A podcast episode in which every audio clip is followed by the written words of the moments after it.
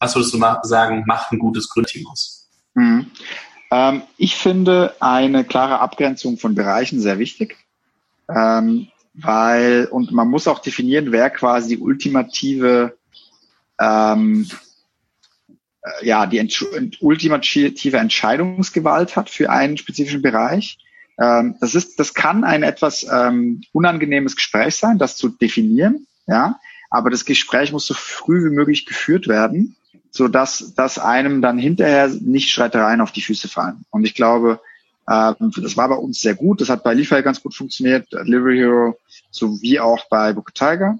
Ähm, was schon wichtig ist auch, dass man sagt, bei, bei gewissen Themen äh, stimmt man sich äh, äh zu zweit, dritt, viert, wie es auch immer ist, ab.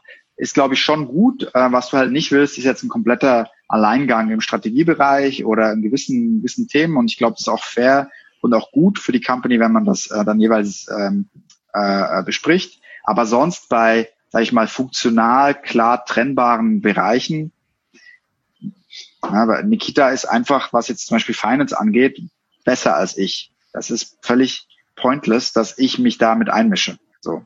Und natürlich macht er auch mal einen Fehler, aber genauso würde ich auch einen Fehler machen. So. Und ich glaube, dass ähm, das macht durchaus Sinn und ich glaube, das führt auch zu mehr Speed am Ende, weil einfach weniger Abstimmungsbedarf da ist. Ja, es gibt, klar, ich würde vielleicht gewisse Dinge etwas anders machen, aber wer sagt denn, dass mein Weg besser wäre? Ja, und ich würde halt einfach quasi aufdröseln, besprechen, was fällt an, wer macht was, wo stimmt man sich ab und dann äh, mit dem Blueprint loslegen. Wenn man dann irgendwie, weiß nicht, 12, 18 months in feststellt, okay, guck mal, hier funktioniert das nicht, fair enough, dann kann man es ändern. Ja?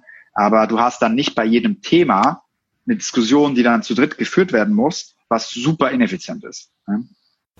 Falls dir dieser Short gefallen hat, äh, würde ich mich sehr freuen, wenn du den Podcast weiterempfehlst. Das hilft mir sehr. Ansonsten hören wir uns morgen mit neuem Interview oder Short. Lass dich überraschen.